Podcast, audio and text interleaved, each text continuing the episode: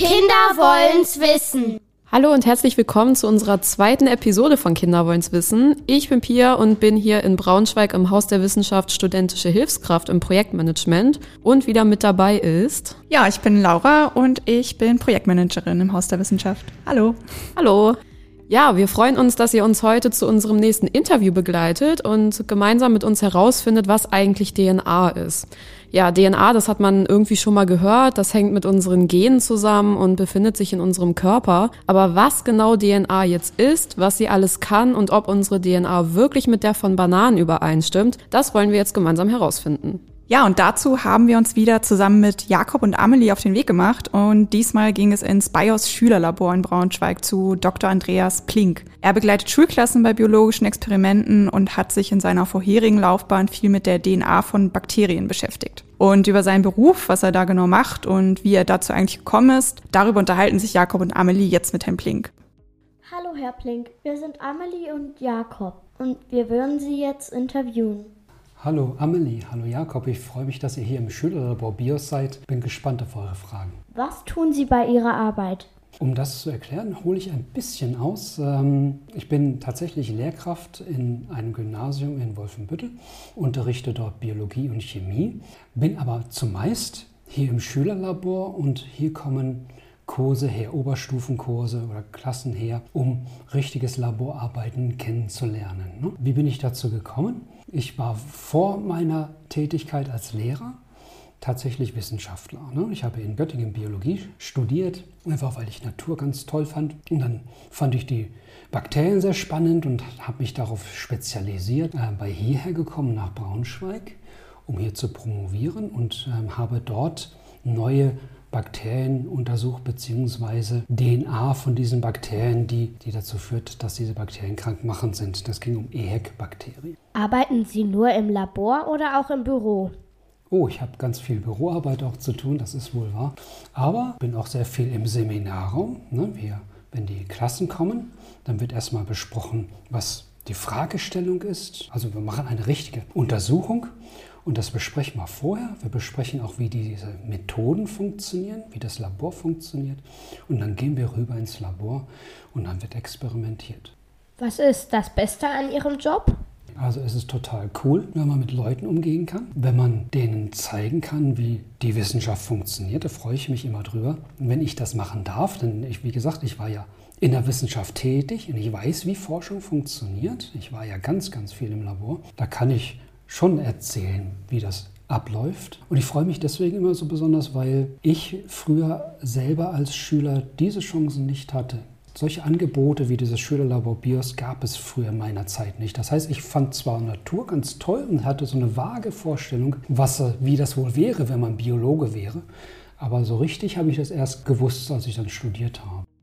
Gut, dann tauchen wir jetzt direkt in die Materie DNA ein. Und die DNA kann man sich als großen Bauplan vorstellen. Dieser enthält nämlich Infos über unseren ganzen Körper. In ihr ist unsere Erbinformation gespeichert und bestimmt damit zum Beispiel unsere Haarfarbe und andere Eigenschaften. Und so kann man auch bei DNA-Analysen, die zum Beispiel bei der Polizei durchgeführt werden, herausfinden, welche Haar- oder Augenfarbe jemand hat. Und das ist natürlich extrem praktisch bei der Verbrechersuche. Und die DNA kann man sich wie zwei ganz lange Seile vorstellen, die wie bei einer Strickleiter durch Sprossen miteinander verbunden sind und ein bisschen aussehen wie eine gedrehte Nudel, nur viel kleiner und dünner natürlich. Und diese Seile befinden sich in all unseren Zellen, in unserem Körper und ohne sie könnte unser Körper auch gar nicht arbeiten, weil er nicht wüsste, was zu tun ist. So viel dazu, was DNA eigentlich ist. Und jetzt hören wir einmal rein, was Amelie und Jakob noch für spannende Fragen haben. Stimmt es, dass unsere DNA teilweise mit der von Bananen übereinstimmt? Das liest man so. Ne? Das hört man auch immer so. Ungefähr 50 Prozent wird dann immer so gesagt. Das, die Frage ist nicht so ganz leicht zu beantworten. Denn man muss sich überlegen, was meint man eigentlich damit? Ne, wir, es, es, stimmt überein. Eine DNA, ne, sowohl die Banane als auch der Mensch haben als Erbinformationsträger DNA, Desoxyribonukleinsäure. Mhm. Und diese DNA, wisst ihr das, aus welchen Grundbausteinen eine DNA besteht? Das sind im Prinzip vier Buchstaben, wenn man das so möchte. Ne?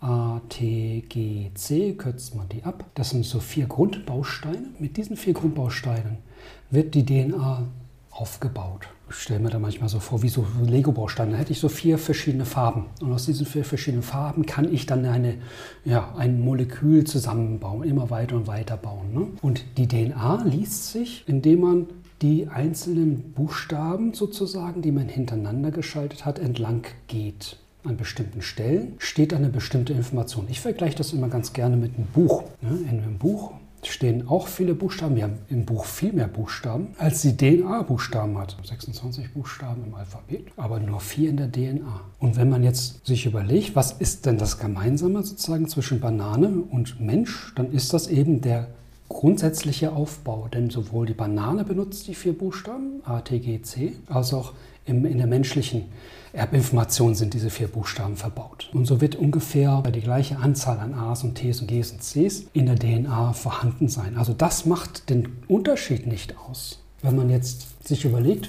ne, wenn man also die Buchstaben hintereinander schreibt, macht das erstmal keinen Sinn. Ne, wenn man die Buchstaben aber kombiniert zu Wörtern in einem Buch, dann fang, fängt es an, dass die Buchstaben Sinn machen. Ne, die einzelnen Wörter sind erst das, was Sinn macht sozusagen. Und wenn man jetzt vergleicht zwischen Banane und Mensch, dann muss man sich überlegen, was vergleicht man da eigentlich? Und man versucht immer zu vergleichen die sinngebenden Kombinationen. Ne, und das sind dann ungefähr 50 Prozent. Was sind denn eure Lieblingsbücher? Die drei Ausrufezeichen und die drei Fragezeichen. Meine Lieblingsbücher sind Harry Potter, Endling und Sally Jones.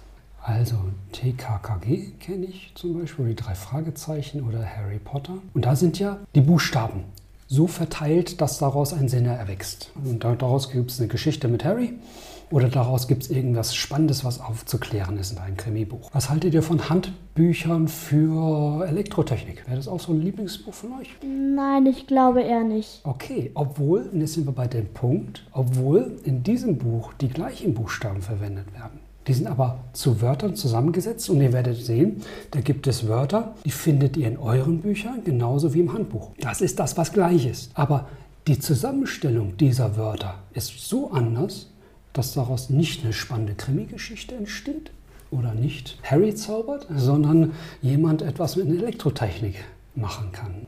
Die Ähnlichkeit, da muss man schon sehr genau hingucken sozusagen und gucken, was von den bedeutsamen Sequenzen, DNA-Sequenzen ist denn hier gleich oder sehr unterschiedlich. Also mit anderen Worten, 50% Ähnlichkeit oder mit dem Affen zum Beispiel sind wir viel enger verwandt. Da haben wir, ich weiß nicht, ob ihr das wisst, wie viel Prozent Ähnlichkeit haben wir mit dem Schimpansen? Ich glaube 75 oder 95 Prozent. Mhm, das letztere eher, ne? 98,7 Prozent wird gesagt. Also richtig viel. Aber auch da geht es ja dann darum, an welchen Stellen, ganz genau an welchen Stellen bestehen dort inhaltliche Unterschiede.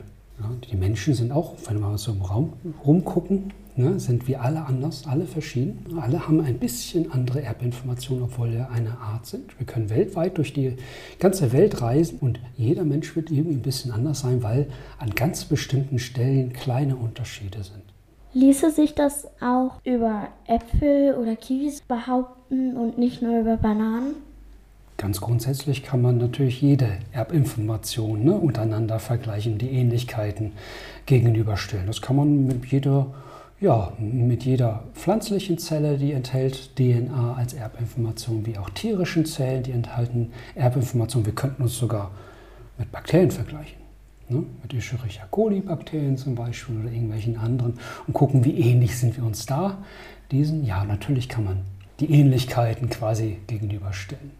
Gibt es eigentlich noch andere lustige Fakten über die DNA, außer dass die teilweise mit der von einer Banane übereinstimmt? Glaube ich, ich weiß eher spannende Fakten, äh, zum Beispiel wie extrem lang unsere menschliche DNA ist. Wenn man also die gesamte DNA aus einem einzigen Zellkern heraus hintereinander fädelt und aufdröselt, dann ist die Länge aus einer einzigen Zelle zwei Meter. Und das finde ich Wahnsinn, wie Ne, eine Zelle, die man mit dem bloßen Auge nicht sehen kann, dass da zwei Meter Erbinformationen reinpassen. Das heißt natürlich auch automatisch, dass sie nicht nur extrem lang ist, sondern auch extremst dünn. Und dann wird die dort in dem Zellkern aufgewickelt sozusagen. Also wie eine Spaghetti auf der Gabel. Ja, noch viel extremer als eine Spaghetti auf der Gabel. Ja, vielfach. Um die Gabel herumgewunden sozusagen. Wie kriegt man mehr über das Thema DNA raus? Also im Grunde genommen ist das eine sehr spannende Frage, muss ich sagen, weil es eigentlich aufweist, dass wenn man sich einer Sache angenähert hat, man feststellt, oh, ich weiß noch viel zu wenig darüber. Ne? Also wie, wie kommt man überhaupt zu dem Thema? Ne? Ich habe ja vorhin beschrieben, ich habe mit bösen Bakterien, das war so mein Thema, ich wollte wissen, wie die funktionieren. Also habe ich mir dort eine ganz bestimmte Stelle der DNA angeschaut. Die habe ich ausgelesen, die DNA-Sequenz nennt man das.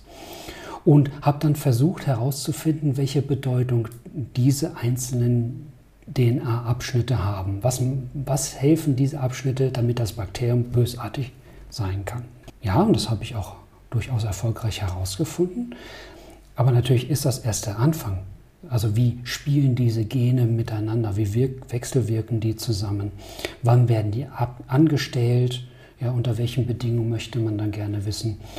Äh, man möchte genauer wissen, wie die Genprodukte, also die Proteine aufgebaut sind. Ne? Da ergeben sich immer weitere Fragen sozusagen. Und dann kommt man von Frage zur nächsten Frage. Und jedes Mal geht man ein Stück ins Labor, ne? und dann geht ein Stück Erkenntnisweg, man findet was raus und dann ergeben sich schon wieder neue Fragen.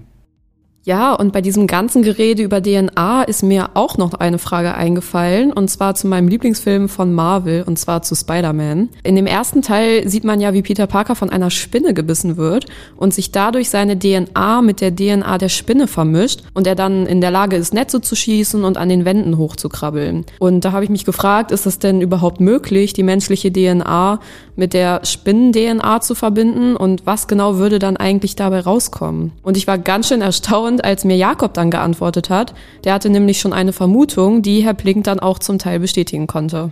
Also das weiß ich, glaube ich, auch. Es gibt so ein Teil, das nennt sich Genschere. Damit kann man das tatsächlich verändern. Zum Beispiel, man kann, ich glaube, es gibt damit schon Versuche, eine Pflanze gegen einen Schädling ähm, vorbereiteter, besser, also ähnlich wie wenn man die Pflanze geimpft hätte oder so. Mhm, das ist ein sehr, sehr guter Hinweis. Also man kann im Prinzip im Labor DNA ganz, ganz gezielt verändern. Also jetzt die Geschichte mit Spider-Man ist ja ungerichtet, sagt man da. Also da ist irgendwie was passiert.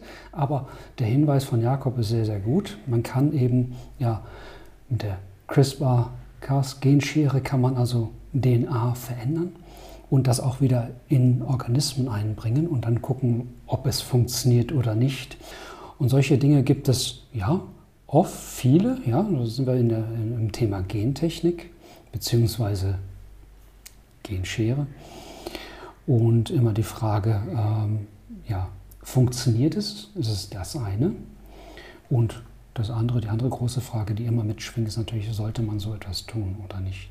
Ne? Und wenn es möglich wäre, jemanden zum Spider-Man zu machen, was ich ganz arg stark bezweifle, weil da ganz viele Dinge nicht miteinander funktionieren. Aber wäre das möglich, dann würde ich mal die Frage stellen, sollte man das denn wirklich tun?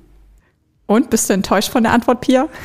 Ich habe es mir schon ein bisschen gedacht, aber ja, schon. Also ich fände irgendwie cool, klar, aber wir leben halt natürlich nicht in einer Welt, wo es immer Superhelden und auch super Bösewichte gibt, Gott sei Dank. Klar sollte man sich immer fragen, ähm, sollte man sowas natürlich dann auch tun.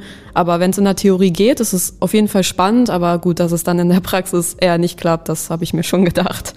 Ja, also in naher Zukunft werden wir auf jeden Fall noch keine Spider-Mans durch die Gegend laufen sehen. Ja, ja, schön, dass ihr wieder mit dabei wart und mit uns zusammen der Spur der DNA nachgegangen seid. Dann würde ich sagen, sehen wir uns in der nächsten Folge und bis dann. Bis dann.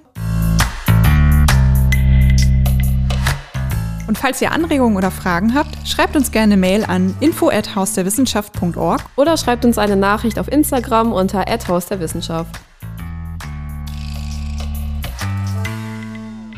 Kinder wollen's wissen ist ein Projekt vom Haus der Wissenschaft Braunschweig im Rahmen des Wissenschaftsjahres 2022 nachgefragt und wird gefördert vom Bundesministerium für Bildung und Forschung.